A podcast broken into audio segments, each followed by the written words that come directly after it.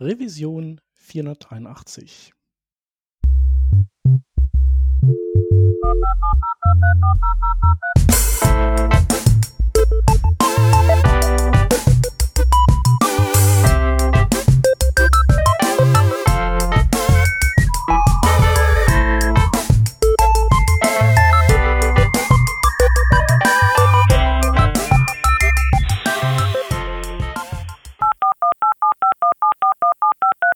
Diese Revision von Working Draft wird euch präsentiert von Hörerinnen und Hörern wie euch.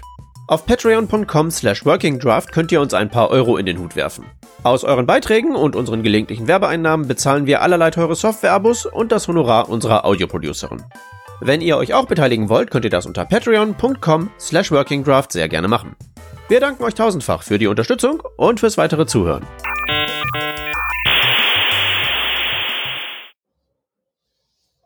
Wir sind heute zu viert. Da hätten wir einmal die Vanessa, Servus. den Peter, Ahoi! den Hans Einen wunderschönen guten Tag. und kein Gast, sondern als vierten im Bunde den Chip, mich. Und äh, wir haben gedacht, wir reden mal über so ein paar Dinge, die, über die wir so gestolpert sind in letzter Zeit. Aber bevor wir das tun, äh, erstmal vielen Dank an unseren neuen Patchen, den Peter. Also nicht jeder. Ja, gerne Peter. doch, gerne doch. Also immer wieder gerne genau. mit. Ja, du, du, genau, du boostest äh, unseren Patchen hintenrum quasi selbst. nee, äh, ein anderer Peter. Genau, dem unser Peter dann äh, wahrscheinlich demnächst ein paar Sticker schickt oder das schon getan hat. Jo. Und wenn ihr auch Sticker haben möchtet, dann gibt's die unter patreon.com slash workingdraft.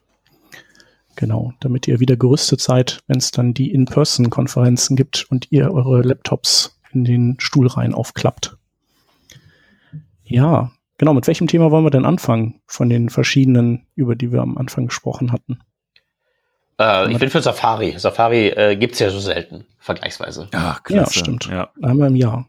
Peter, du sagst ja immer, der Safari ist jetzt äh, der neue, sagen wir mal, Internet Explorer, weil er so viele Sachen nicht unterstützt, ne? Und äh, gerade im Progressive Web App Bereich nicht so äh, der High Performer ist. Jetzt kommt die Version 15 raus. Sind wir immer noch stuck damit?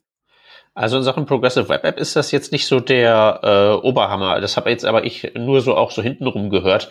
Ich muss ganz ehrlich sagen, wenn die jetzt irgendwie sagen, neue Safari-Version und ich sehe nichts anderes als das übliche Gegreine von der Google-Fraktion, die ja immer sagt, Progressive Web App hier, Progressive Web App da, dann suche ich jetzt nicht aktiv nach den Infos, aber zum Glück haben wir ja hier jemanden, die hat sich freiwillig das äh, alles drauf geschafft und kann ja vielleicht mal so sagen, was, was so die Highlights von Safari 15 sind, weil nach dem spontanen Überfliegen der Release Notes bin ich jetzt nicht aus den Socken gehauen mit so letztgültiger Konsequenz. Ja, ich bin nämlich auf Safari gegangen. Entschuldigung. Ähm, und beziehungsweise ich habe mir die ähm, DubDub angeschaut. Und da wurde ja in extremer Freude über die neuen Sachen von macOS und auch eben dem extrem viel Safari gezeigt, dann aber auch sehr viel auf iOS. Und ähm, ich bin eigentlich immer ein Fan davon, sich solche Konferenzen auch tatsächlich anzuschauen. Ich weiß, bei Twitter geht's dann auch wieder los, dass manche schreiben so, ah, wieso sollte ich mir das anschauen, bla bla bla. Aber es ist natürlich auch das, dass wir als Webentwicklerinnen auch irgendwie darauf vorbereitet sein müssen, was kommt. Und deswegen habe ich die Infos dann auch mal jetzt zusammengekramt, ob wir jetzt tatsächlich was anpassen müssen an unseren Seiten oder vielleicht ob irgendwas Bahnbrechendes kommt, das wir jetzt neu zur Verfügung haben. Und eine Sache, die ist dabei, die ist jetzt tatsächlich, denke ich, neu, revolutionär vielleicht, ähm, wenn man es positiv verpacken möchte. Aber von PWA war überhaupt nicht gesprochen. Sie haben natürlich das Feature gezeigt, dass man eine Webseite speichern kann auf dem Homescreen von iOS-Geräten und dann so aufrufen kann. Das funktioniert natürlich, aber das ist jetzt kein, kein PWA. Aber da wollten sie auch nochmal zeigen, dass man eine Webseite komplett anschauen kann, ohne diesen Frame des Browsers dazu zu haben. Und Wert haben sie besonders dieses Mal darauf gelegt, dass quasi der Browser verschwindet, sondern sie haben dann erklärt, also es gibt ja immer diesen Webbrowser, da hat man den Back-Button, den Vor-Button, die URL-Leiste und die verschiedenen Tabs und dann vielleicht auch noch andere Sachen wie Extensions, Bookmarks und ähnliches. Ähm, und das wollen sie jetzt für, für unsere Webseiten, wollen sie das so unauffällig wie möglich gestalten, dass man quasi auch wirklich so eine App-Erfahrung dann halt im Browser hat und es alles so seamless erscheinen lässt. Und dass sich dann dementsprechend die Funktionen, die der Browser, der Safari-Browser anbietet, der Seite anpassen. Dazu habe ich noch keinerlei weitere Informationen, was das genau bedeutet, inwiefern sich dann die Seite anpasst, ob da bei bestimmten Seiten kein Backbutton ist. Keine Ahnung, klingt jetzt äh, nicht so sinnvoll, aber was dann passieren soll, ob es mal längere URL-Leisten gibt, zum Beispiel, wenn da bestimmte Warnings dabei sind, wie not secure, wenn es kein TL, äh, kein Zertifikat dazu gibt. Mm, und sie haben eben die Tab Groups erfunden. Also eine Änderung vor allem im oberen Bereich von dem Browser ist, dass die URL-Leiste ist jetzt direkt neben den Tabs. Also wenn man, wenn man gerade in Safari nicht offen hat, normalerweise sind die Tabs da drüber, so endlos lange und man kann die auch so, die werden ziemlich klein, das heißt, man kann da relativ viele haben. Meiner Meinung nach funktioniert es im Safari sogar recht gut im Gegensatz zu, zu einem Chrome-Browser.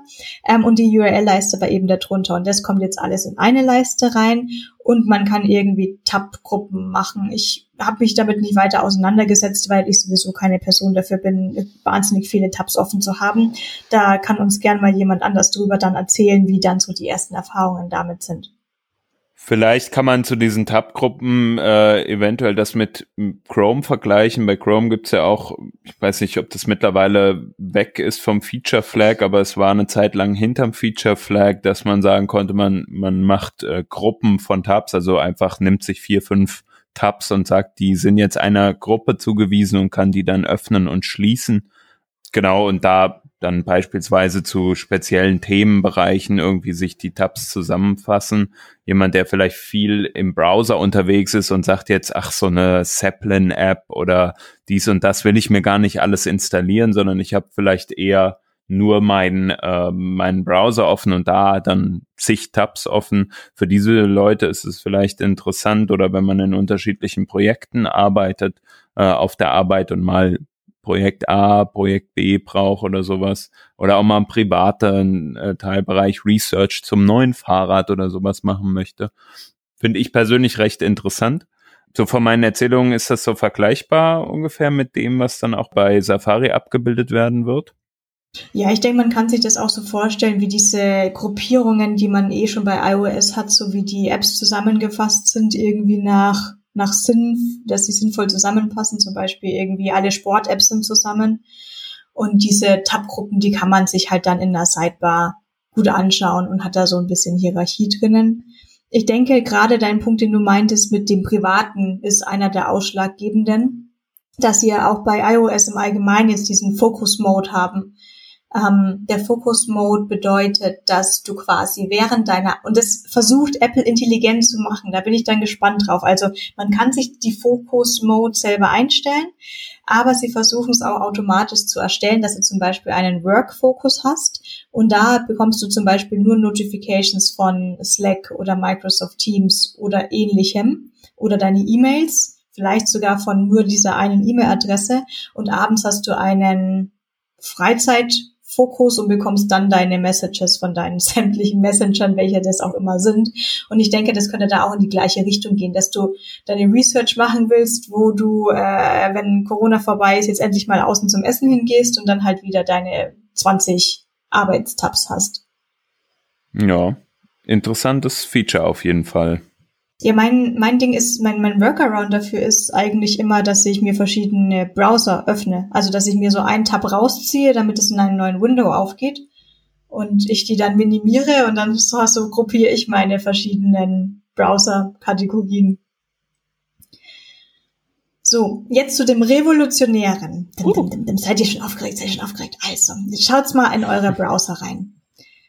Und jetzt schaut's mal, wie altmodisch, unmodern, grau, trist, Ach, betonmäßig. Hey, nichts gegen Tab Linux, ja? Eure Tab-Leiste da oben ausschaut. Also da, wo eure Tabs sind oder da, wo jetzt euer URL ist, ist alles grau und grau. Nein, nein, nein, Safari macht das neu. Wir haben jetzt dynamische Hintergrundfarben der Tableiste.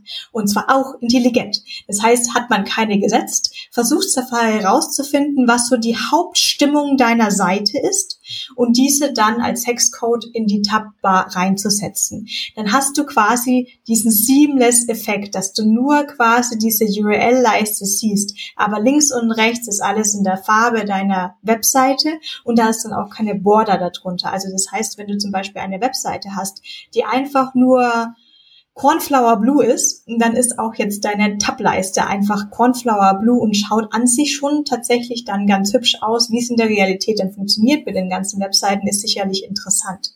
Sie bieten auch die Möglichkeit an, das zu überschreiben in einem ganz normalen Meta-Tag. Das ist dann das Meta mit dem Name, Theme minus Color. Ich denke, wir schreiben das noch alles in die Show Notes rein, aber ihr könnt es auch gerne mitschreiben.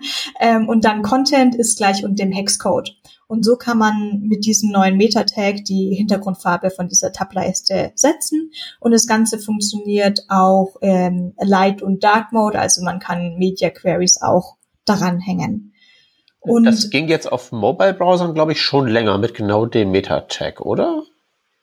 So auf Android? Tatsächlich, ja. In Chrome für Android ging das. Mhm. Kam mir so bekannt ja, vor. Ja, das finde ich, finde ich auch interessant, weil ähm, ich, ich kenne das auch noch von früher, sagen wir mal. Aber ich habe irgendwie das Gefühl gehabt, und ich kann es jetzt nicht mehr 100% bestätigen, weil ich gerade keine Seite habe, die, die das hat, die das implementiert hat, äh, mit diesem Theme, mit dieser Theme Color als Meta-Tag. Ich weiß, dass das mal ging, auch relativ lang, aber ich hatte das Gefühl, in den letzten Monaten oder wenn nicht sogar im letzten Jahr hat das in Chrome auf Android nicht mehr funktioniert. Deswegen fand ich jetzt diesen, diesen Schritt sozusagen äh, nach vorne wieder, nämlich doch wieder diese Farbe zu verwenden, fand ich doch interessant jetzt. Auf der anderen Seite, es, es sollte, also ich nehme mal an, das wurde wieder abgeschaltet, weil halt das nicht immer perfekt aussieht. Aber es sollte ja auch kein Problem sein, die passende Font Color beispielsweise oder Contrast Color zu picken äh, für eine existierende äh, Farbe, die einfach genügend Abstand hat zu der, zu der anderen. Also das Problem ist ja, wenn die Farbe zu hell ist auf einem Hintergrund, der auch hell ist oder zu dunkel und so weiter. Ähm, und das, glaube ich, war so ein bisschen so gefühlt vielleicht das Problem manchmal. Ich habe gerade mal gecheckt und zumindest ähm, mit so meiner alten Demo Progressive Web App geht's im Chrome hier auf dem Mobilgerät immer noch. Ja, also ich habe mhm. damit auch rumgespielt und das aber dann irgendwann selber wieder rausge geworfen. Also weil es dann irgendwie mir doch zu viel wurde. Also Was mich halt bei sowas echt interessiert ist, normalerweise ist es ja hilfreich für so Security und um halt die Nutzer bei irgendwelchen Dialogen, die hochpoppen, die nicht zu verwirren. Ja, eigentlich schon ganz praktisch Browser Chrome von irgendwelchen potenziellen JavaScript-Boxen zu trennen, damit die halt eben nicht denken, mhm. aha, dieses Fake-Ding, das mir nur mein Facebook-Login klaut, ist tatsächlich die Anfrage, ob, weiß ich nicht, bei der Lauf-App da mein Standort geortet werden kann oder irgendwie so Krempel. Macht man sich da nicht was kaputt, wenn das geht? So wie hier mit so, mit so den UI-Elementen einfärben? Ja, ich erinnere mich da auch an äh, meine Masterarbeit, die habe ich ähm, für den Chrome-Browser geschrieben mit Extensions, die sich quasi farblich verändern, je nachdem, ob es ein gültiges Zertifikat auf der Seite gibt oder nicht. Und da habe ich auch mit äh, meinem Betreuer gesprochen, der arbeitet auch für Google Chrome irgendwie in, in München für Google, keine Ahnung wie genau, aber für solche Security-UX-Fragen. Und ähm, ich glaube, der wäre von sowas eben nicht begeistert, da quasi diese Trennung zwischen Browser und diesem Viewport der Webseite wegzunehmen. Also gerade auch mit diesem, ich meine, dieses Schlosseigen für ein Zertifikat ist eh schon recht unauffällig geworden. Aber man nimmt sich sicherlich andere Dinge weg. Ja, und halt die allgemeine, allgemeine Differenz zwischen so den ganzen Sachen und dass nicht halt alles gleich bleibt. Also wenn ich halt gucke, wie so manche Leute, denen ich nur wieder über die Schulter schauen darf, wie die halt so Schwierigkeiten haben, im Windows Explorer irgendwas wiederzufinden, was sie selbst wohin geschoben haben. Und dann ändern sich auch noch ständig die Farben. Also das sieht, sieht halt cool aus und so. Aber ich weiß halt nicht, ob man sich da der Nutzerschaft, ob man der Nutzerschaft da einen Gefallen tut, ganz ehrlich. Ja, ich denke, das Neue im Gegensatz, also ich muss euch äh, recht geben, vieles, was ich jetzt in diesem Video da angeschaut hatte, habe ich mir gedacht, das ist doch nichts Neues. Ähm, sie zeigen eben Sachen, die es jetzt im Safari gibt, oder sie haben auch generell so ein über ein bisschen CSS-Updates gesprochen. Ein anderes Update war ja zum Beispiel auch, dass sie jetzt für iFrames die Aspect Ratio unterstützen, damit man diesen komischen Padding Top Hack nicht mehr tun muss, um irgendwie auf ein 16,9 Format zu kommen, auch wenn man die Seite größer zieht und kleiner zieht, dass man trotzdem bei dieser gleichen Aspect Ratio bleibt. Und tatsächlich war es mir neu, dass das funktioniert, weil ich kenne auch nur den Hack. Ähm, aber wenn man halt auf Can I Use schaut, dann, dann gibt's das natürlich bei, was heißt natürlich, aber dann gibt's das bei Chrome und bei Firefox eben schon. Das haben sie jetzt natürlich in ihrem eigenen Video nicht so erwähnt, dass das alles schon in anderen Browsern vielleicht existiert. Warum auch? Warum sollte man das tun, ne? wenn man seine ja. neuen Features vorstellt und alle anderen haben die schon und man muss dann ja. so nachziehen? Sie ähm, haben es auch nicht unbedingt als ihr eigenes Feature verkauft. Das muss man fairerweise dazu sagen. Ja. Ich wollte dieses Meta-Theme-Color nur noch ganz kurz einmal äh, nochmal ähm, noch was dazu sagen, weil ich eben nochmal bei Can I Use nachgeschaut hatte. Ähm, es ist tatsächlich so, Chrome for Android supportet ähm, diese Farbe nicht, wenn man Dark Mode aktiviert hat. Und das ist natürlich bei mir der Fall. Sofern man das die Website nicht als Progressive Web App oder als Trusted Web Activity installiert hat. Was, Was ist, ist, denn eine, eine Trusted, Trusted? Danke, ich wollte dich das gerade fragen. Ja, ja, genau. Das ähm, würde ich nämlich jetzt auch nochmal, also ich habe, ich lese es natürlich nur ab. Ähm, das ist aber für mich auch nochmal eine, eine interessante Frage.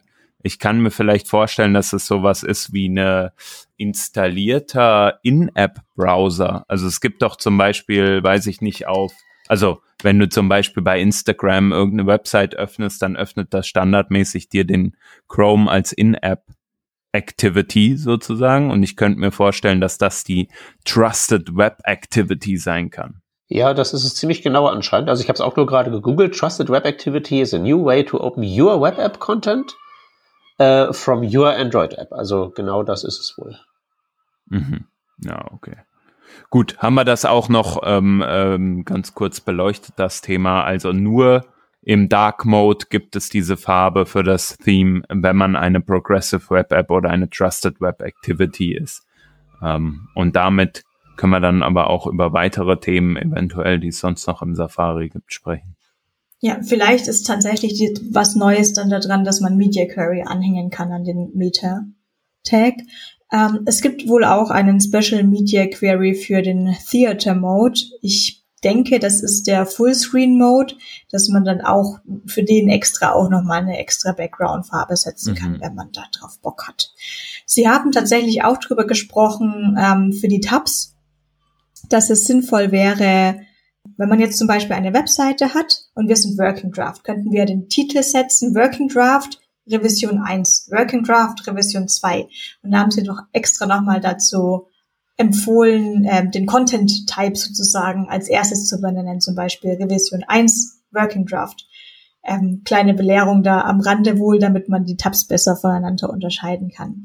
So, ähm, etwas, das, der Grund, warum ich es mir vor allem anschauen wollte, war ähm, der Safari auf iOS. Auch den haben sie geändert, um ihn so seamless wie möglich erscheinen zu lassen. Und hier gibt's, wenn ich das richtig verstehe, gibt's da gar keine Topleiste mehr, sondern es gibt nur ein schwebendes Element am unteren Ende der Seite, das die URL-Leiste ist.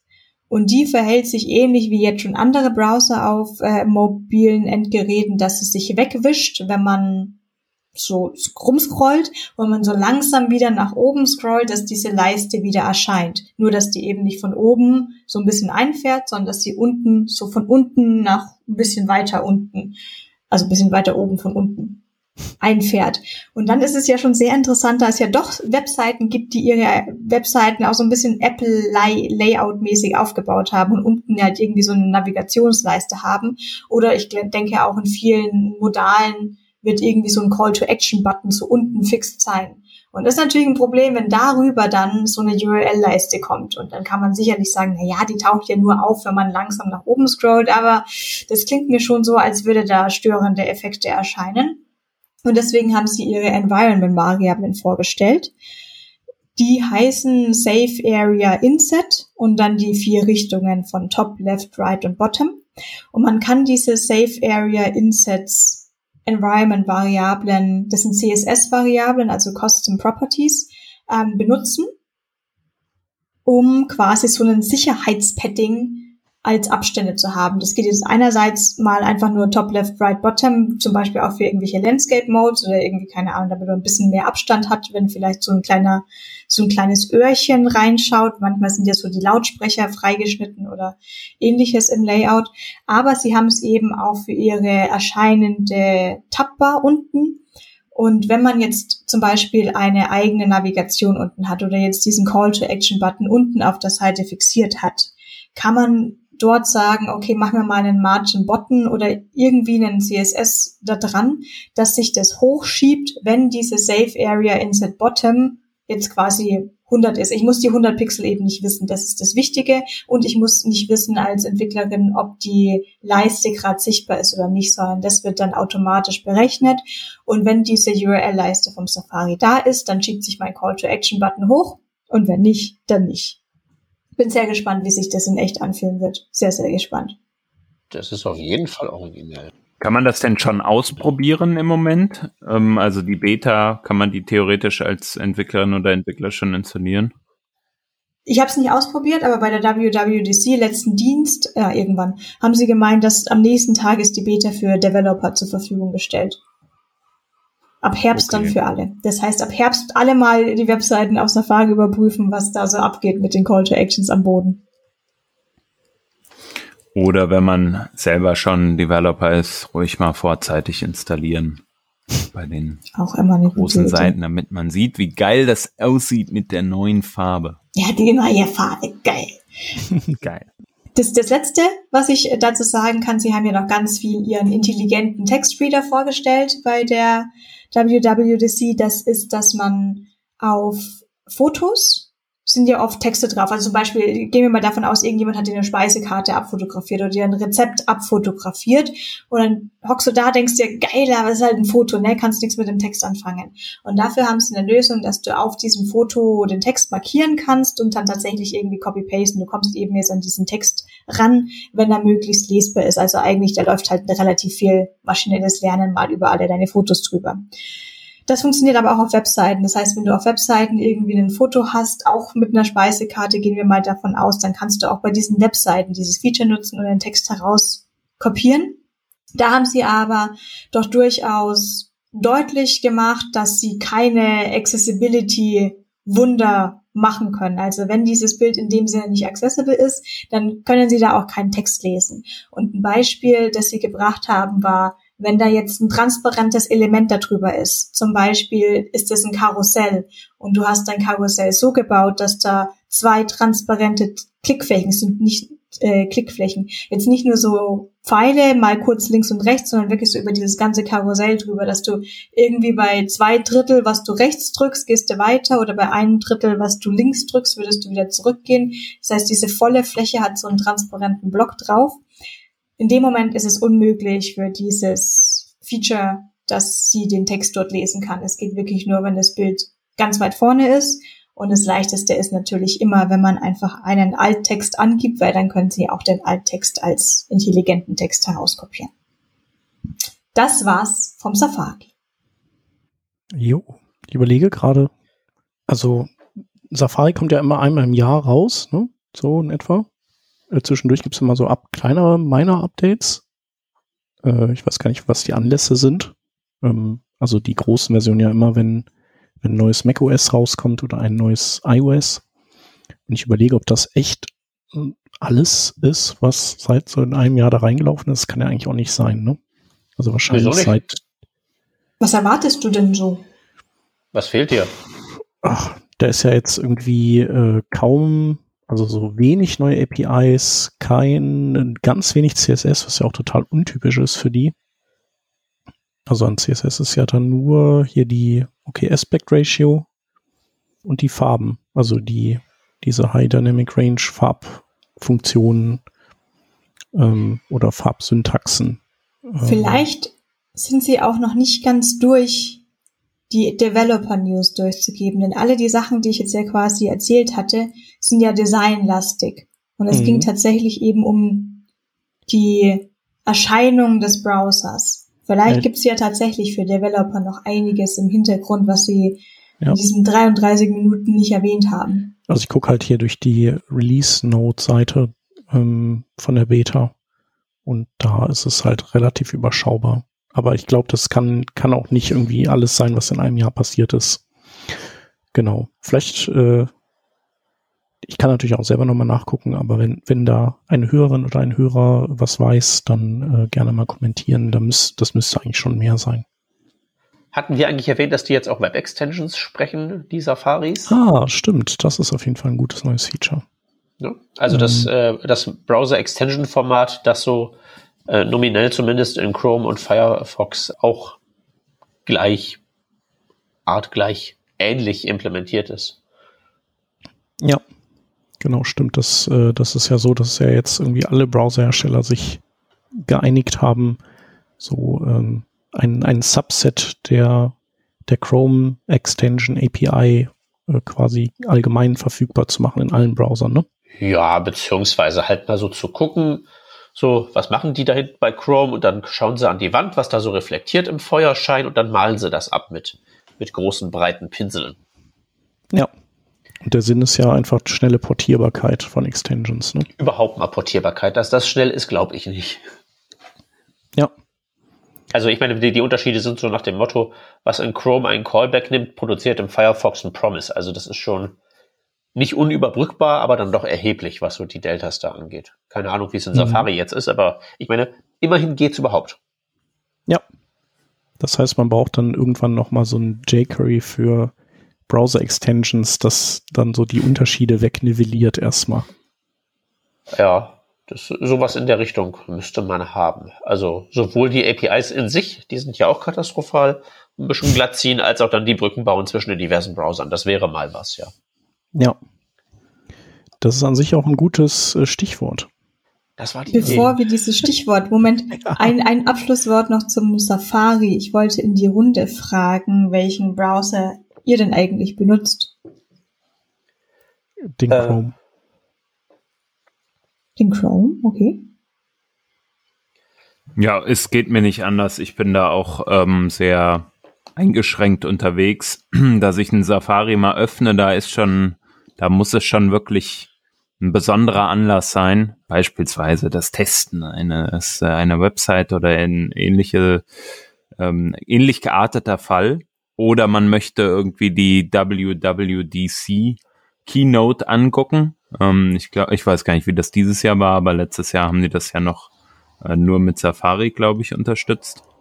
Ähm, ja, und sonst, also ich habe eigentlich auch auf den mobilen Endgeräten eigentlich immer den Chrome installiert weil ich den Safari irgendwie an Handy finde, sagen wir mal so. Und weil ich halt auch ein Google geprägter Mensch bin, also ich habe lauter Google-Accounts und alles so im Sync und dies und das und jenes und deswegen ist es für mich dann einfacher auch zum Beispiel auf dem iPad einen Chrome zu nutzen im Vergleich zum Safari. Wie ist es bei dir? Neben Brave, glaube ich, ne? Du bist oder oder hast viel Brave auch äh, genutzt? Ja, ich benutze eigentlich ausschließlich Brave. Mhm. Ich habe zwar auch immer den Firefox, also ich habe natürlich alles installiert, weil ich muss ja mal alles testen. Ich würde aber auch eher den Edge nehmen als den Safari eigentlich, weil ich einfach auch aus meiner Webentwicklersicht weiß, wie viele Seiten Sachen eben im Safari nicht geht und ich will auch gar nicht auf die ganzen kaputten Seiten dann quasi draufgehen. Ähm, mhm. ich musste mich aber wirklich gegen den Chrome entscheiden und jetzt nicht so nicht so nicht so ein WhatsApp-Dingens von wegen, ja, ich habe gehört, der wäre nicht mehr so sicher, sondern weil ich ja auf macOS Big Sur geupdatet hatte und mhm. mir der Chrome mit dem Windows-Server, da gab's ja mal so eine Geschichte, es war nicht auszuhalten, wie meine wie mein Strom runterging bei einem relativ neuen MacBook. Ähm, nur weil ich Chrome offen, also wirklich nur Chrome offen hatte. Ich rede jetzt nicht von diesen 100 Tabs. Und ich musste, da habe ich diesen Artikel befolgt, der gesagt hat, du löscht jetzt den Google Chrome komplett runter. Chromium Browser ist nicht das Problem, sondern es ist wirklich der Google Chrome das Problem, dass da der Windows Server komplett verrückt spielt. Okay. Oh. Ja, ich äh, bin Fraktion Desktop Chrome und äh, Mobile Firefox tatsächlich. Das bist ja schon lange, ne? Mobile Firefox? Ja, der war ja lange Zeit der einzige, wo man da sich so ordentlich die ganzen Content-Blocker installieren konnte. Mittlerweile geht das ja woanders auch. Aber jetzt habe ich da ungefähr 700 Tabs offen, also bleibe ich da erstmal ein bisschen. Ja. Und auf Desktop äh, reichen dir die DevTools nicht aus, oder? Ich habe ehrlich gesagt keine Ahnung. Ich denke jetzt gerade, warum mache, nutze ich eigentlich Chrome? Weil ich nutze jetzt nichts irgendwie Google-spezifisches daran. Du könntest dann ja Firefox Sync benutzen. Ja, weil im Moment sind die, sind die Dinge halt nicht gesynkt, was aber eigentlich, äh, also bis Hans gerade sagte, dass das ja irgendwie so ein Feature sei, dass man sich halt eben so cross-browser-mäßig synken kann. Und da ist mir halt erst aufgefallen, dass mich das, dass, dass mir, dass mir bisher nicht aufgefallen ist, dass ich das nicht habe. Und mir das eigentlich auch komplett egal ist. So lang bis du's hast.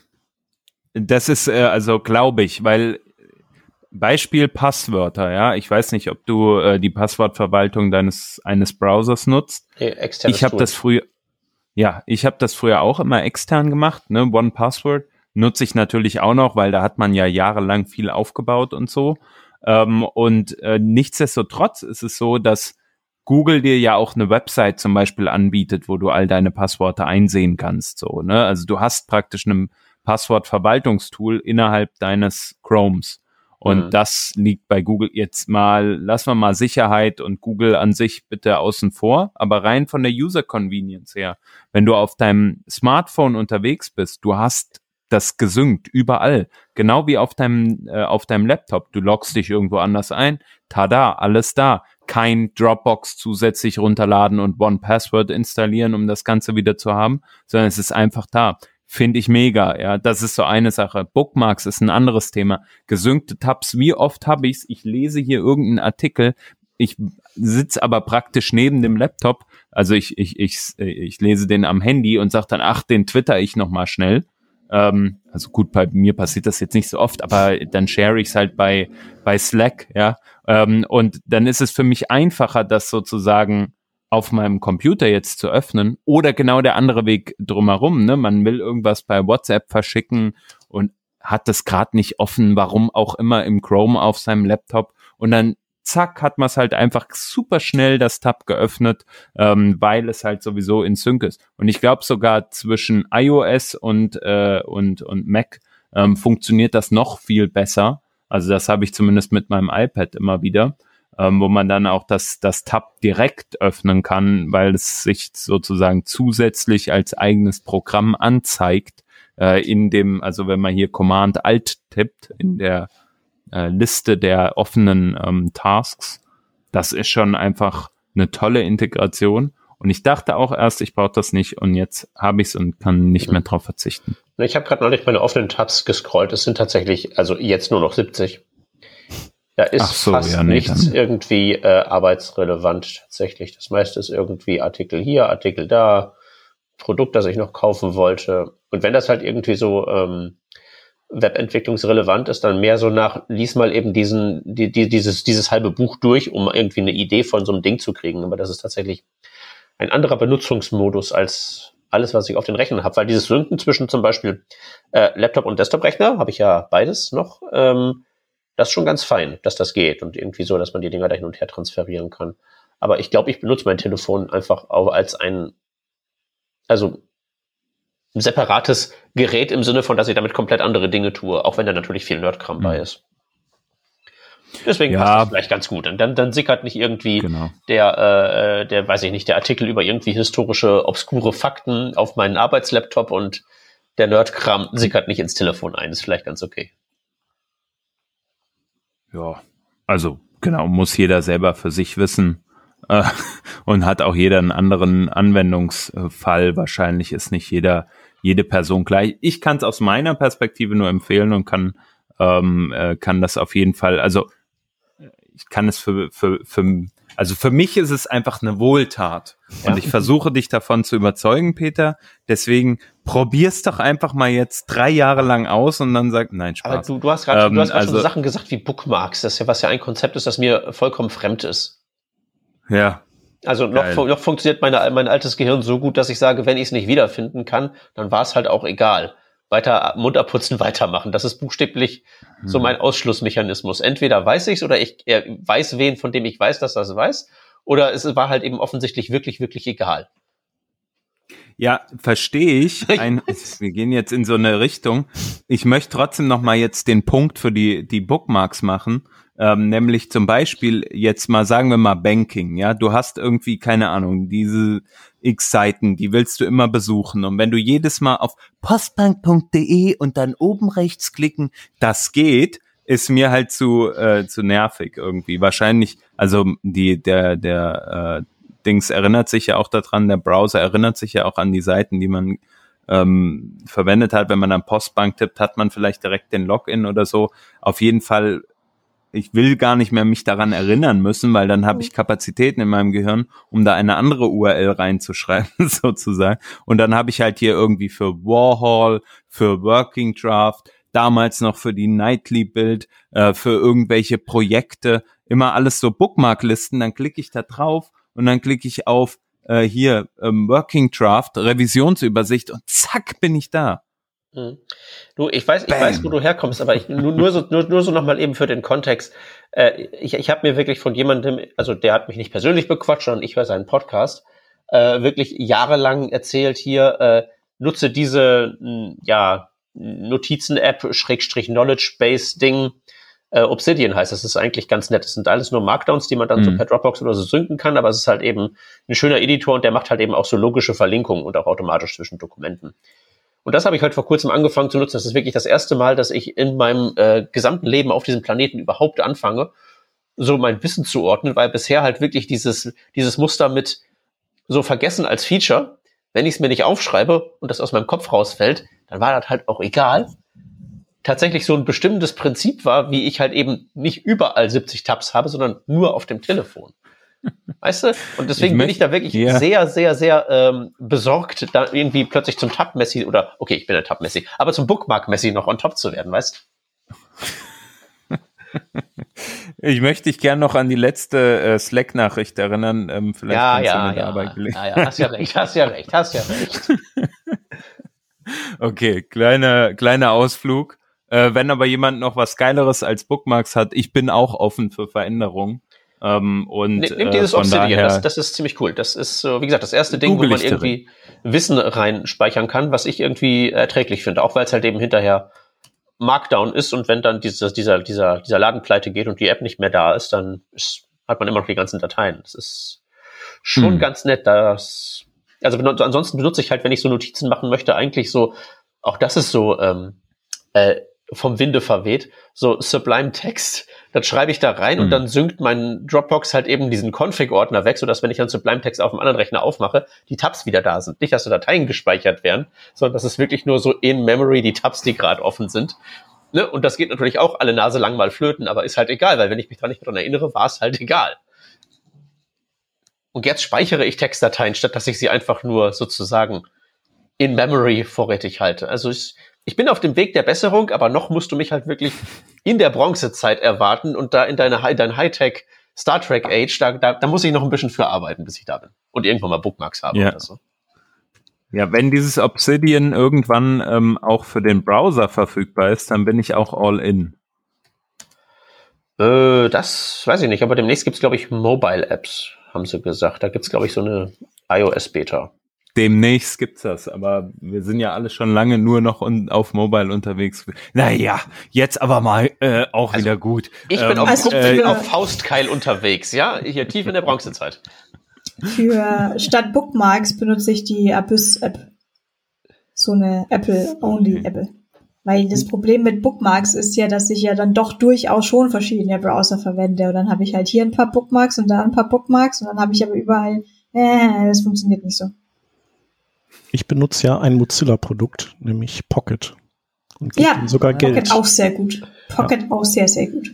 Ja, Pocket, das habe ich echt schon lange stimmt. und das ist echt cool. Und irgendwie dachte ich mir, ich benutze das so viel und Mozilla geht so dreckig.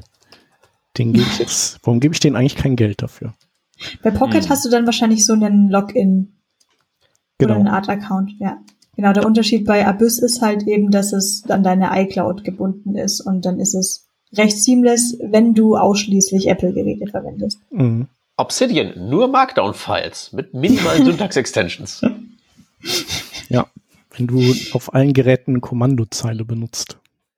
Du Chef, du wolltest doch ungefähr das vor 20 Minuten mal so ein Stichwort fallen lassen. Ich glaube, das war länger. Genau.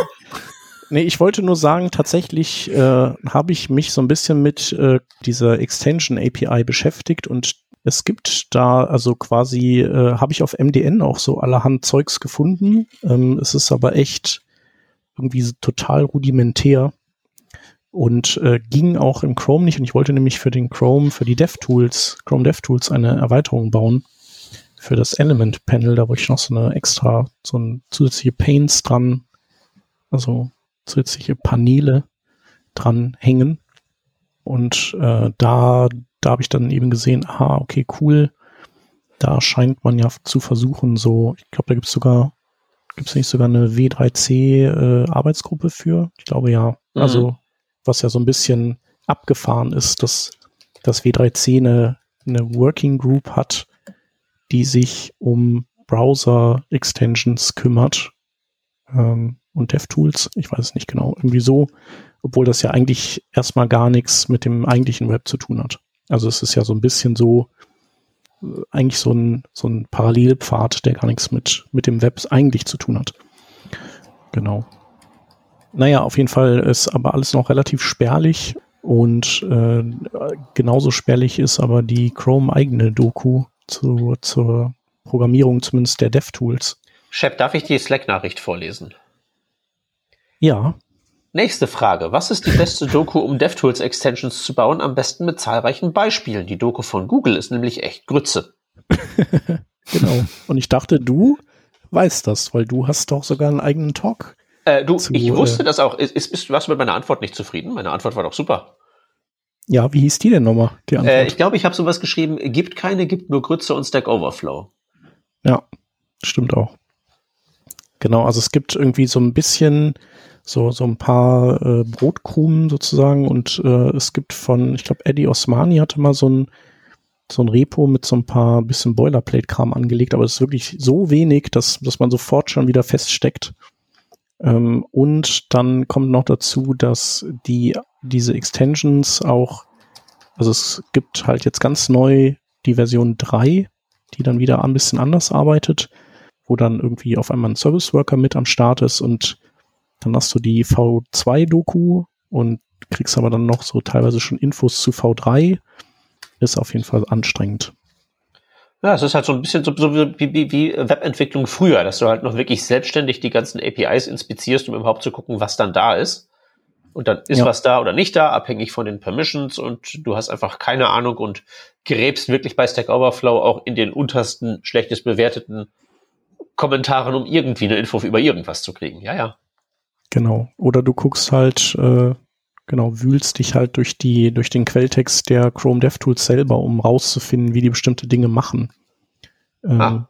Und du kannst ja dann auch in den DevTools, kannst ja rechte Maustaste klicken und dann untersuchen machen und dann geht ja ein quasi ein neues externes Fenster auf, mit dem du die mit DevTools, mit dem du die DevTools dann untersuchen kannst. Yo Dog. Ja. Genau. Ähm, also ich wollte bauen und vielleicht äh, release ich das auch einfach, damit wir einen Link haben für die Show Notes. Ihr kennt das ja äh, bei Lighthouse wahrscheinlich. Ihr lasst so einen Test laufen und dann sagt Lighthouse, ähm, Entschuldigung, aber der Node-Count des Dokuments, der Element-Count ist aber schon ein bisschen hoch. Änder das mal, das ist total doof.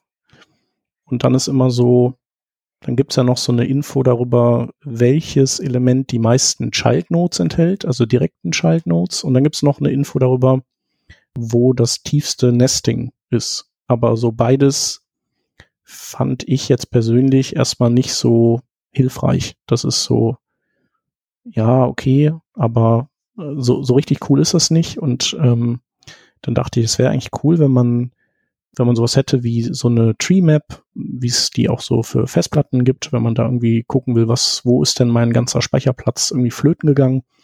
Und dann, dann hast du so ein, quasi so, so eine Map, die dir die Ordner äh, in der Ebene, in der du gerade bist, nach Größe hinmalt, wie, wie viel MB oder Gigabyte die halt fressen. Und ähm, sowas wollte ich halt für, für äh, Nodes haben im Dokument. Und das habe ich mir dann gebaut mit D3 und so. Das war dann auch einigermaßen okay. Die D3-Beispiele sind auch immer so ein bisschen so, hä, so ein bisschen weird. Was ich aber nicht so cool fand, war die Tatsache, dass das so ein bisschen wieder wie bei den Webworkern läuft, nämlich dass du keine DOM-Nodes quasi an die DevTools richtig schicken kannst, sondern du kannst immer nur Aktionen quasi in dem Seitenscope ausführen und dann so äh, JSON-Daten, JSON-kompatible Daten rüberschicken.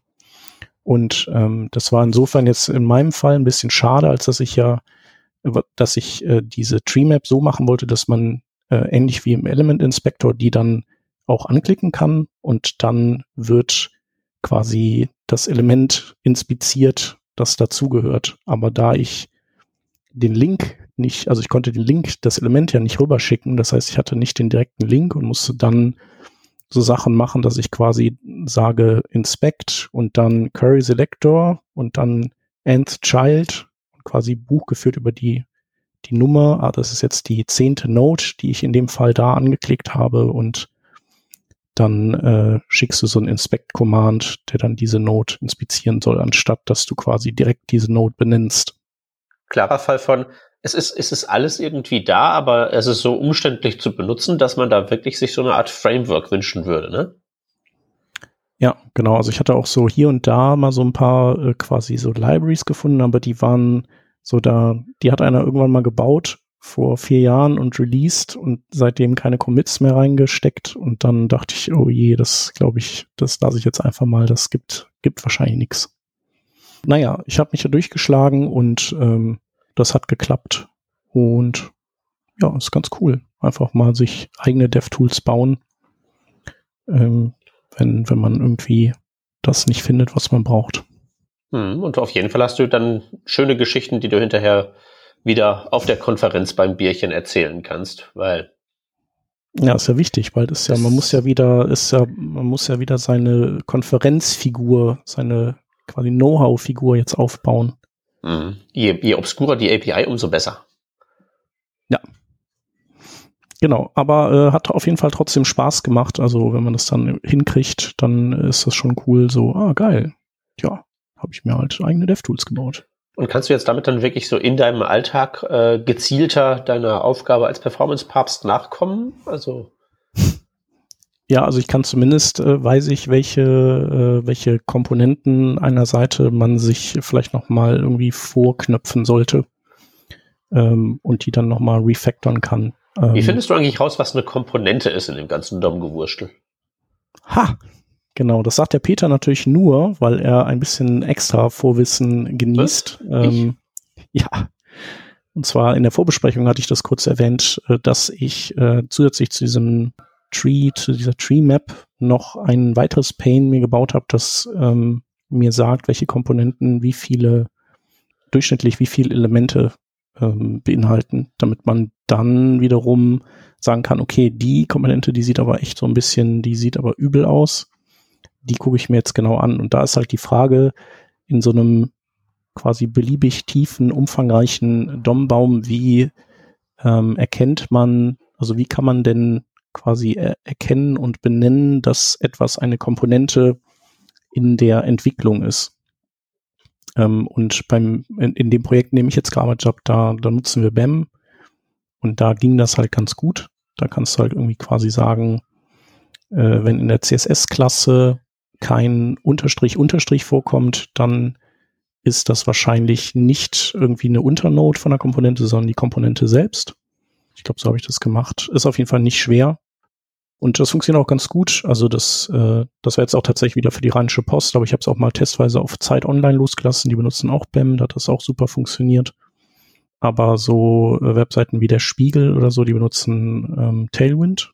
Und da ist halt dann schon wieder so, tja, wie, was kann man da machen? Also es gibt, wenn es dann wirklich nur noch serverseitig geändert ist, dann, dann hat man eigentlich keine Chance. Also dann kann man, müsste man überlegen, was für Heuristiken generell man anwendet. Also was sind so typische, ist vielleicht sind so Articles und Sections, sind das so Hinweisgeber, irgendwie so. Und ähm, bei React und wahrscheinlich auch bei Vue, da kann man äh, den DOM-Baum, so die Nodes abklappern und wenn dann bestimmte Properties drauf liegen, dann weiß man auch, okay, das ist jetzt ursprünglich mal eine React-Komponente gewesen.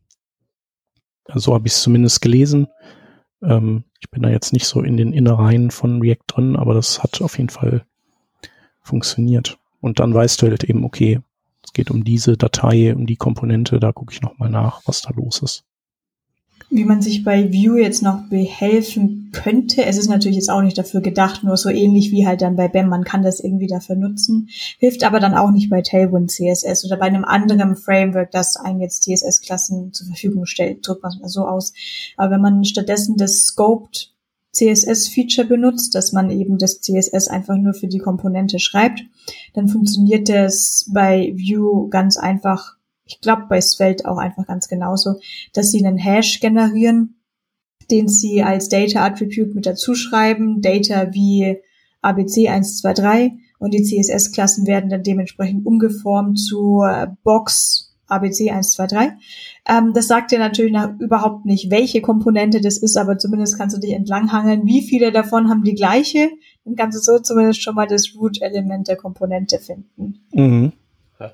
Kann man nicht bei diesen Frameworks vielleicht irgendwie, ähm, keine Ahnung, in irgendwelche Gedärme der Template-Mechanik irgendwie so reinhacken, dass wenn Dev Mode an, äh, schreib halt ein Data-Attribut oder so, mit, äh, weiß ich nicht, äh, äh, Template Function Name da irgendwie rein. Also irgendwie so eine React-Komponente ist ja eine Function, eine Function hat ein Name, könnte man ja im Debug-Mode einfach in den Output reinwirken. Sowas vielleicht? Geht das in View? Also ich glaube, im Debug-Mode kann man wahrscheinlich eh. Im Debug-Mode gibt's gar kein Problem. Da gibt's zwar jetzt keinen Namen, der dann im DOM angehängt wird, aber zumindest schaffen es ja die View Dev Tools, dass sie ganz genau wissen, welche Komponente welche ja. ist. Also man kann die per ähm, Such Leiste kann man was eingeben, was man möchte, die Basebox und bekommt die dann gefiltert. Oder es gibt ganz genau wie bei den normalen DevTools so einen Picker. Dann kann man auf eine, auf einen Bereich der Webseite draufpicken und springt dann quasi nicht zum HTML-Element, sondern zum View-Komponente. Ja. Okay, und, und wie wird das dann konkret gemacht bei den DevTools? Weißt du das? Was? Nee, ähm, das, das ist jetzt das Spannende. Ich kann mich drüber informieren und beim, für den Newsletter oder sowas ähm, mal die Info dann ähm, herausfinden, wie das eigentlich gemacht wird. Weil das könnte man ja vielleicht auch irgendwie für eine Art Production machen, dass man sagt, okay, Production Debug Mode und stattdessen hängt doch mal bitte, bild doch mal bitte einen DOM, was dann rausputzelt, das den Namen der Komponente irgendwie beinhaltet. Production heißt das, glaube ich, wenn der Prototype in Production landet. Das wäre dann Production. ja, Production. Ja. Ja, äh, mal sehen. Klingt auf jeden Fall so, als äh, würde ich da mit der Zeit immer mehr nachtragen müssen und äh, irgendwie Leute mit immer neuen Use Cases auf mich zukommen, die dann, die dann nicht funktionieren. Deswegen vielleicht sollte ich das einfach wieder rausnehmen und nur für mich benutzen, diesen Teil. Genau, was ich auch noch bauen wollte übrigens ist, äh, dass, äh, dass ich quasi Renderzeiten messe, wenn ich einzelne Komponenten an- und ausschalte, um dann irgendwie auch noch sagen zu können, hier die Komponente die frisst jetzt quasi 100 Millisekunden.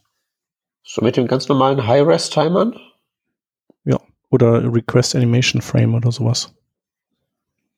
Okay, ist das nicht zu grob? Mm. Also okay, versteht, kommt doch was du unter Rendern verstehst, ne? Also jetzt so DOM-Operation oder irgendwie die Function läuft und produziert irgendwie ein VDOM oder irgendwie sowas. Nee, ich meine tatsächlich nur das reine Layout und äh, Paint-Operation. Hm. Genau. Ja, okay. Den ganzen anderen Schnickschnack nicht. Ja, fänd, das fände ich allerdings äh, sehr, sehr geil auch auf jeden Fall zu sagen, ähm, dass man da dann sehen kann, okay, was sind denn eigentlich die problematischsten Stellen halt in meiner App ähm, mit so einem relativ einfach granularen Tool, sagen wir mal, ne? Wenn du einfach weißt, so, okay, dieser Tree hier, der verbraucht halt so ultra viel äh, ist es halt viel einfacher, als wenn du dich da durch die verschiedenen anderen Extensions, je nachdem wie du unterwegs bist, klicken musst, um dann mhm. auszukommentieren oder ähnliches zu machen, ähm, um ja. dann zu sehen, was, was ist schnell und das so auf einen Blick zu haben. Das wäre mega geiles Feature. Ja, ich denke, das ist auch nicht so, so schwierig einzubauen. Genau. Ja, so das ist der Plan. Und vielleicht das dann nochmal als offiziellen Chrome äh, DevTools Feed Request einkippen, weil das würde ja eigentlich auch Sinn machen, wenn die das bei sich drin hätten. Ja, ich glaube, das war es eigentlich so von meinem DevTools Ausflug. Genau, und ansonsten hat man ja auf Twitter schon angekündigt, dass äh, wir heute unter anderem über das Thema sprechen wollen, warum wir alle lieber was mit Holz machen wollen, anstatt Webentwicklung, weil das alles so nervig und schwierig und doof ist. Äh, was? Holz? Ja. ja, wir. Was Richtiges machen. Ja, genau, was Richtiges. Ja, das habe ich mir in der Sekunde gedacht, als ich diese Safari Bottom Tab Leiste gesehen habe und mir gedacht habe, oh weh, was muss man jetzt alles umstellen? Und da ist, es ist halt diese generelle Frontend-Problematik, dass man für so viele Devices was macht, die man sowieso nie zum Testen zur Verfügung hat und auch einfach nie sicher sein kann, wie das dann wirklich funktioniert, weil das eine ist ja iOS und Android. Das andere ist äh, Chrome und Safari und Firefox, Opera. Mhm. Das andere ist, äh, ich hatte jetzt auch letztens einen Bug, den habe ich nur zufällig bei der Arbeitskollegin gesehen, die einen Screensharing gemacht hat. Ich so, hä, warum ist denn deine Font komplett kaputt? Da waren so Löcher drin in Buchstaben. So, ich dachte, das gehört so. Und das war halt ein Bug von ähm, macOS Catalina und Chrome. Nur dort. Und äh, ich, hätte, ich hätte es nie bei irgendeinem User rausgefunden. Das ist nichts, was einen Fehler wirft. Es ist einfach nur, weil es auf diesem Browser, auf diesem Betriebssystem diesen Bug gab, den ich zufällig per Screensharing gesehen habe. Und äh, dann gibt es ja noch ganz andere Sachen, die da auf so Webseiten eingreifen. Zum Beispiel habe ich auch die Grammarly Extension. Und auch das war so, dass äh, haben haben neuen Entwickler mit dabei am Team und ich hatte irgendwie gezeigt, äh, wie das Feature, was verändert werden soll, gerade funktioniert. Und dann meinte er so, aber hä, aber in dem neuen Design, da ist ja diese diese Bobble da gar nicht. Und ich so, was für eine Bobble? Ich habe die gar nicht mehr gesehen. Ja, diese Bobble da, die da bei dir in deinem Textfeld ist. Ich so, ah, das ist Grammarly. Und wie einem dann auffällt, was, was das alles für ein Zeug macht. Und ja, ich habe mittlerweile auch so ein paar iFrames und andere Embeddings dabei.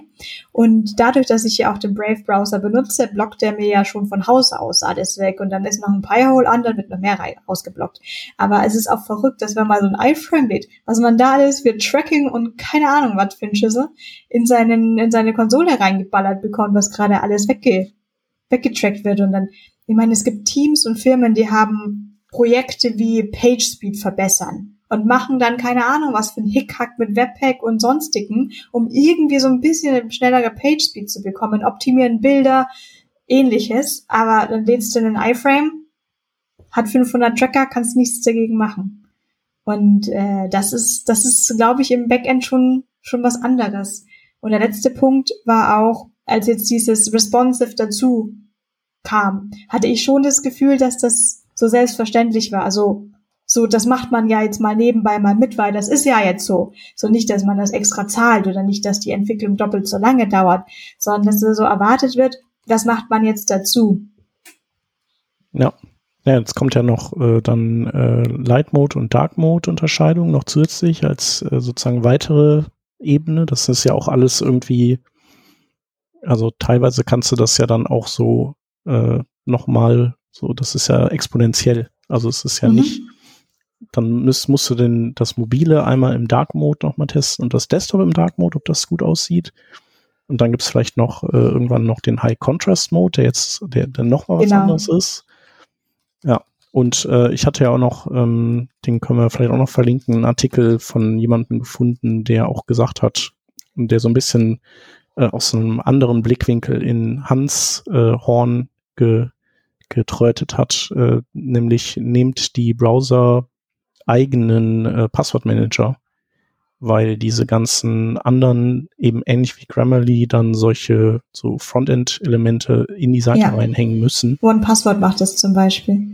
Genau, und äh, dadurch eben, das eben auch nicht so richtig cool ist. So, so ein bisschen so wie äh, Virenscanner, damit die sich so tief einhängen können ins System, quasi Löcher ins System reißen äh, mhm. und man sich damit irgendwie auch keinen Gefallen tut.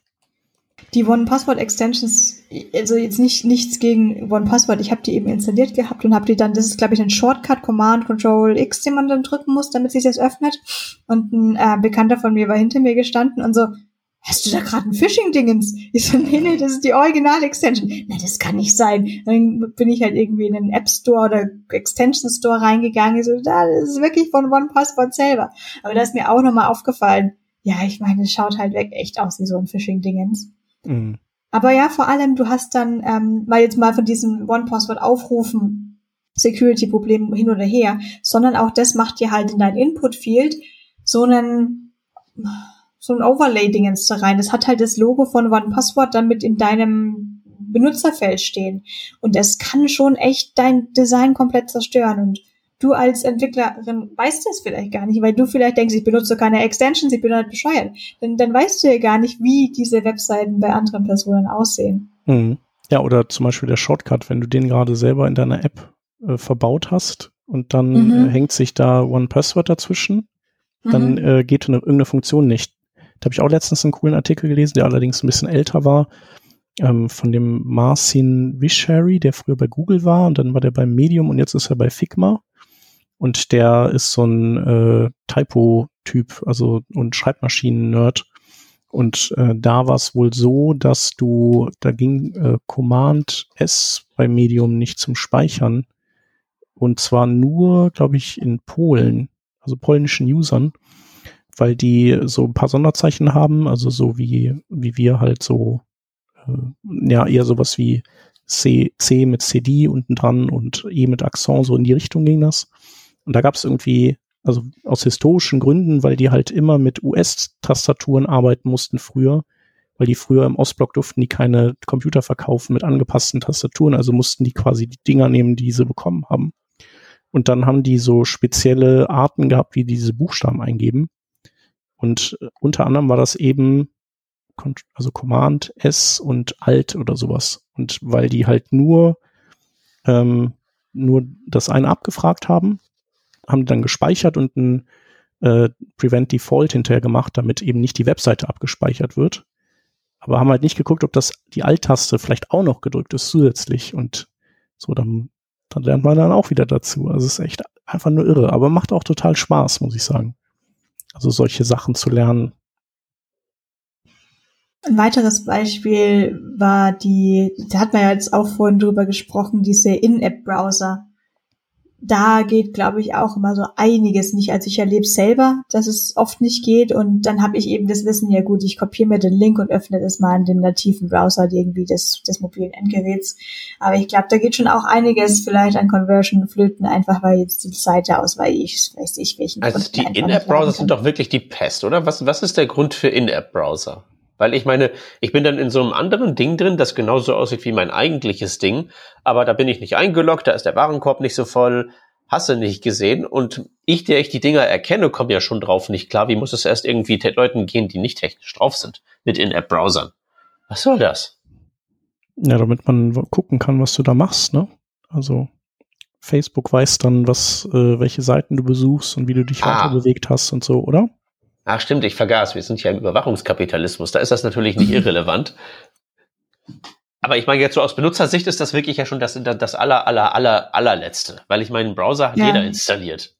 Und vor allem die, das Backhandling funktioniert ja auch nicht so, sondern das Backhandling ist ja, dass du zurück zu der eigentlichen App gehst. Aber ich möchte es ja so verwenden, dass ich dann in diesen In-App-Browser quasi navigieren möchte und dann immer den falschen Backlink verwende, dann die Seite komplett schließe und dann gehe ich auch einfach, weil dann habe ich keine, ja. keine Lust mehr. Ja, stimmt.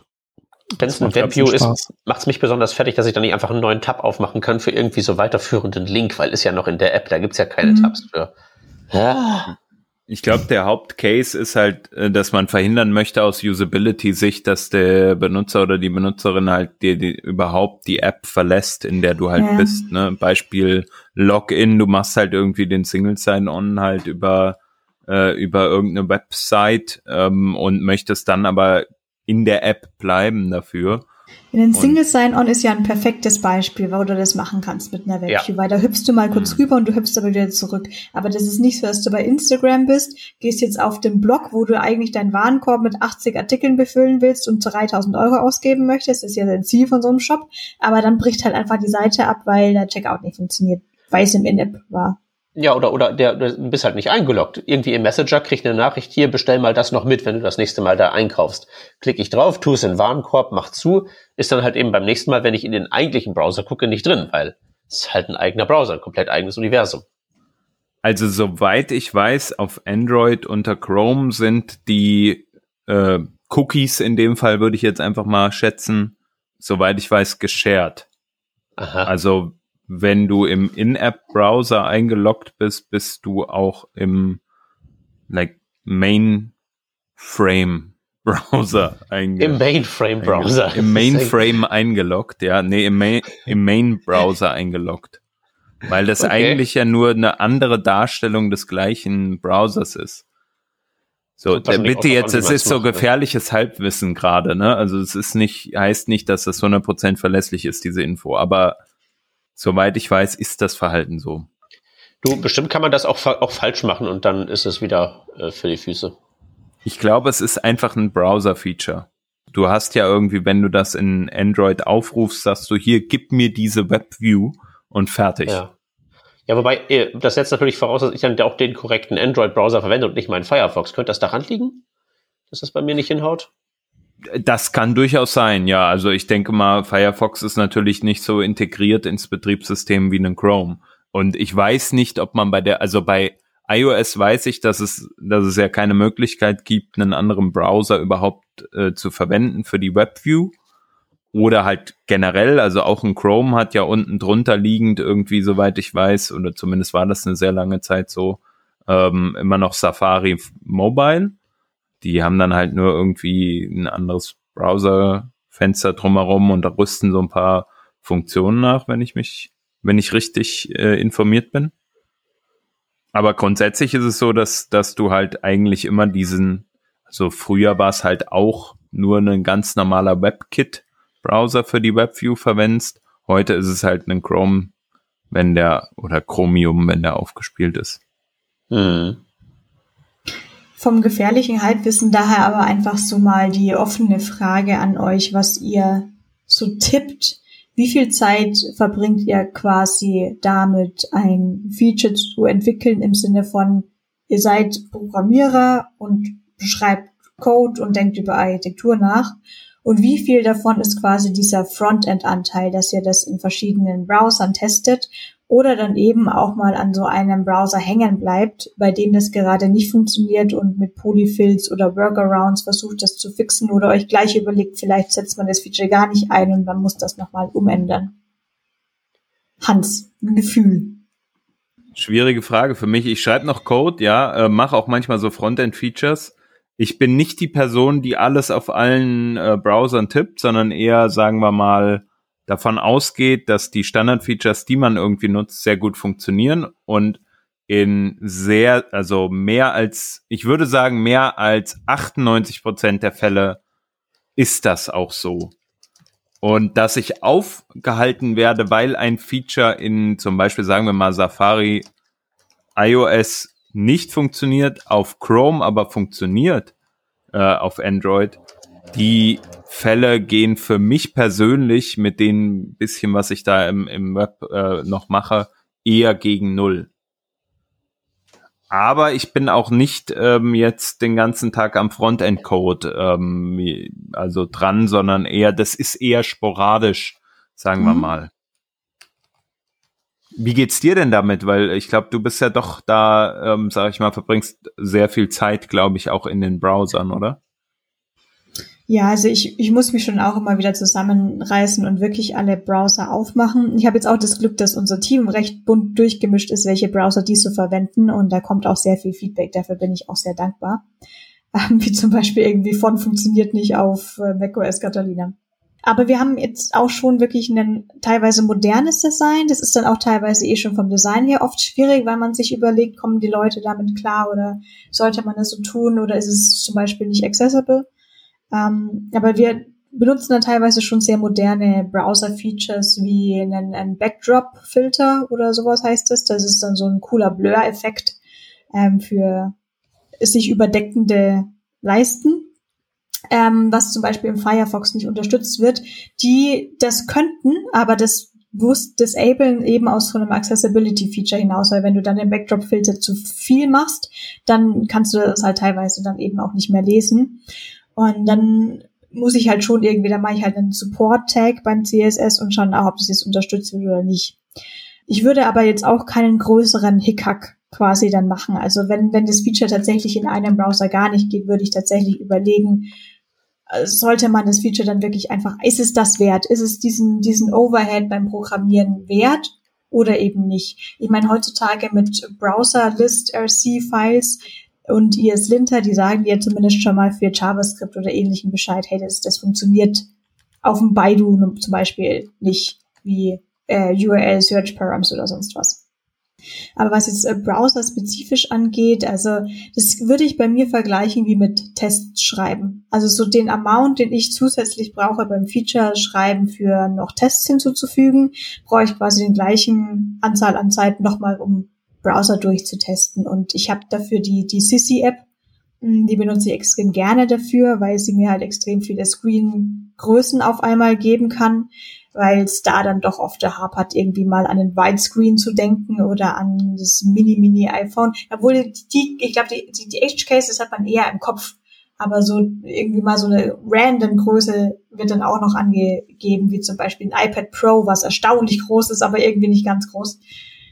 So würde ich das schätzen. Wahrscheinlich so 25 Prozent der Entwicklungszeit, aber ich schätze auch noch ja, ich glaube, das äh, summiert sich einfach im Laufe der Zeit, dann je nachdem auch. Ne? Man macht ja, dreht ja seine Runden, aber dann, ja. wenn das Ding draußen ist, dann passieren einfach komische Dinge und dann ist es auch wirklich Gold wert, sowas wie Sentry oder so zu haben, weil man dann überhaupt erstmal bestimmten Fehlern auf die Schliche kommt. Also jetzt keinen CSS-Fehlern. Also das, da muss man die Leute schon am Apparat haben, dass sie einem sagen, dass die Seite irgendwie ganz merkwürdig aussieht.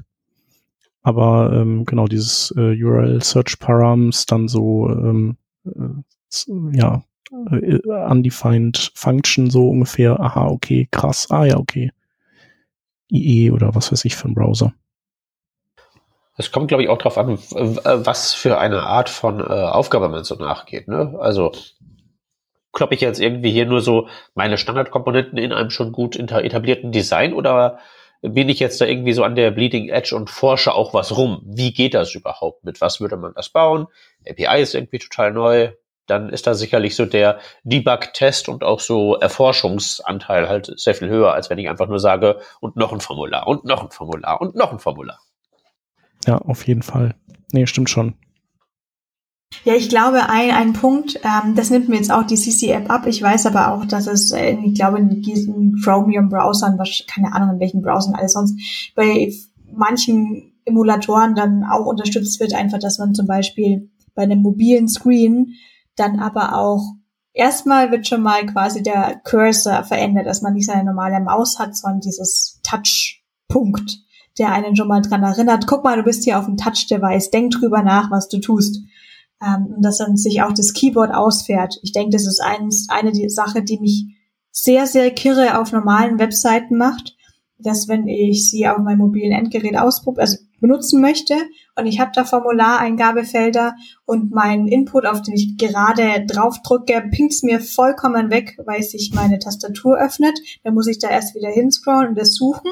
Dann ist das ein E-Mail-Feld. Dann kann man da aber keine E-Mail richtig eingeben, weil das nicht als E-Mail-Feld deklariert ist, sondern als Textfeld. Und dann schreibe ich meinen Nachnamen Böhner und dann wird der von OE zu Ö geändert und ich habe schon... Ah, und das macht mich wirklich kirre. Und dann denke ich mir immer, es ist halt einmal, also wenn, wenn halt die, die, die Leute selber, und das, ich meine jetzt nicht nur die Entwicklerin, sondern einfach diese ganze Firma, die anscheinend ein Produkt herstellt, dann nicht mal auf mobilen, echten Endgerät das mal durchgespielt hat, so ein Checkout-Dingens, ist schon schwierig.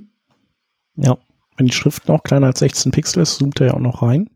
Ja, ja. Ja, auch noch. Ja, aber sag doch mal, wie heißt die App, die du da benutzt? Sissy App. Sissy, S-I-Z-Z-Y. Ah, okay, das erklärt, warum ich das nicht mit Google gefunden habe. Okay. Browser, die Browser for Developers. Okay. Ja, cool. Den merke ich mir mal. Ja, ansonsten hier, ähm, ich habe ja noch diesen Polypane, den hatten wir ja, glaube ich, auch schon mal in einem Newsletter erwähnt. Das ist ja auch so ein, so ein Browser, der speziell für Webentwickler gedacht ist vielleicht ja auch interessant. Da sind auch total viel so Barrierefreiheitschecks drin, also noch, noch mehr als üblich. Also hast quasi einen Inspektor dann für, für alle, für alle Fenster, für alle Device, Devices, aber es ist halt jetzt kein, ist halt nicht, trotzdem immer noch kein echter mobiler Browser. Da muss man dann einen echt mobilen Browser haben oder Browser Stack oder so. Hm. Also ich meine, das grundsätzliche Problem mit all diesen Sachen, mit all diesen Tools ist ja, dass die im Prinzip bedingt nur das äh, ja abdecken können, woran man auch selber gedacht hat, dass es einen betreffen könnte. Ne? Und irgendwelche signifikanten Nutzerzahlen irgendwie eines obskuren Browsers zum Beispiel äh, oder irgendwie ein räudiger In-App-Browser, irgendein so WebView in irgendeiner obskuren E-Mail-App, aber das sind dann irgendwie dann doch relativ viele Nutzer und all so Sachen. Das sind ja die, mit denen man nicht rechnet. Deswegen fallen die Sachen halt eben so diese Multipane-Browser zum Beispiel in die eine Kategorie äh, so wo ich weiß, dass es kommt und ich stelle mich darauf ein. Und dann ist ja sowas wie Sentry ja auch so ein bisschen Discovery von, da geht was schief und ich hätte nicht damit gerechnet, dass es schief geht und kann dann erforschen, woran es denn hakt. Ne? Dass die API unter den Umständen zum Beispiel nicht geht. Ja. Genau, oder eben Inkognito-Modus ist ja auch so ein Kandidat. oh ja, für die Progressive Web Apps sehr schön. Deine tolle Demo geht hier nicht. Ja, wieso nicht? Ja, funktioniert nicht. Und dann findet man irgendwie nach Monaten raus, ist der Inkognito-Modus gewesen. Mhm. Ja, ja. Ja. Ist anstrengend, aber irgendwie ist es ja auch, macht's auch Spaß. Ist wieder so, haben wir heute schon mal gehabt. Also finde ich zumindest, sonst würden wir wahrscheinlich dann doch ins Backend abwandern. Ja, natürlich macht es doch irgendwie Spaß. Das, ich, ein Ding ist wahrscheinlich, dass das äh, eine Art Übung ist. Das heißt, je länger man das macht, desto mehr Erfahrung hat man da, desto mehr an Edge Cases denkt man im Vornherein oder man hat einfach gelernt, es wird auf jeden Fall schief gehen, irgendwas davon. Ja. Ähm, ein anderer Aspekt ist es halt für mich auch so ein bisschen wieder so ein Basic Web Development. Das hat jetzt nichts mit irgendwelchen View React Frameworks zu tun, die jetzt gerade voll gehypt und voll super duper cool sind, sondern es ist halt wirklich so ein hast einen Browser, hast einen Viewport. Ja, so quasi so die, im, der Maschinenraum, der eigentliche. Ja, der Maschinenraum. Ja. Ja, genau. Ja, es ist wie beim HTML5 Glücksrad. So geht's mir immer, wenn ich irgendwas ausprobiere, dann habe ich irgendwie so an, auf, auf zwei Browserfenster mit irgendwie äh, dreimal den Specs offen und dann halt eben so gucken, wie kriege ich das irgendwie hin? Das soll alles irgendwie nicht gehen, aber äh, wo ist denn hier der Notausgang? Ja, ja, genau, es ist halt so, ein, so eine Knobelei.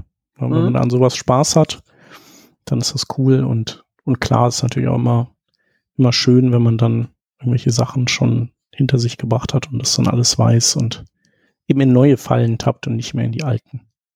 Ich wollte es gerade sagen, der, weil so über Zeit hat sich der Zeitanteil, den ich in sowas reinstecke, halt jetzt nicht groß geändert. Im Vergleich zu so früher im Internet Explorer runde Ecken hinkriegen und ah, der Chefs Hack ist ja viel besser als meiner. Ah. Äh, Ne? Das ist halt eben jetzt halt spezifikationsgestützt, dass ich halt eben sozusagen zielgeführt rumstochere und zumindest irgendwie einen Sollzustand weiß. Aber am Ende geht's ja immer ums Gleiche. Das geht eigentlich nicht. Wie kriegen wir es trotzdem hin? Ja. Ja, genau. Ja, so ist das. Also haben wir doch den richtigen Beruf und müssen nicht, nicht auf äh, Holzarbeit wechseln oder Reisbauer. Äh, Floristin, also einige der hier in diesem Haushalt Anwesenden sagen immer, wenn ihnen der Beruf zu viel wird, dass sie Floristin werden wollen. Mhm. Ja, das ist vielleicht auch nicht schlecht. Ja. Aber was mit Holz wäre schon auch ganz nett. Muss man ja vielleicht nicht hauptberuflich machen. Aber. Das Problem mit dem Holz ist ja nur, du bekommst es ja nicht, ne? Oder es ist halt ja, sehr ja, teuer ja. im Moment. Ich habe hier heute schon eine Podcast-Folge drüber angehört, warum das Holz das neue Gold ist. Mhm. Aha. Auch spannend. Äh, ich Wahrscheinlich nur kann man gehört, mit Holz auch Krypto meinen. ja. ja. die neuen äh, Grafikkarten sind aus Holz. Ah, ja. Nvidia oder so. Mahagoni.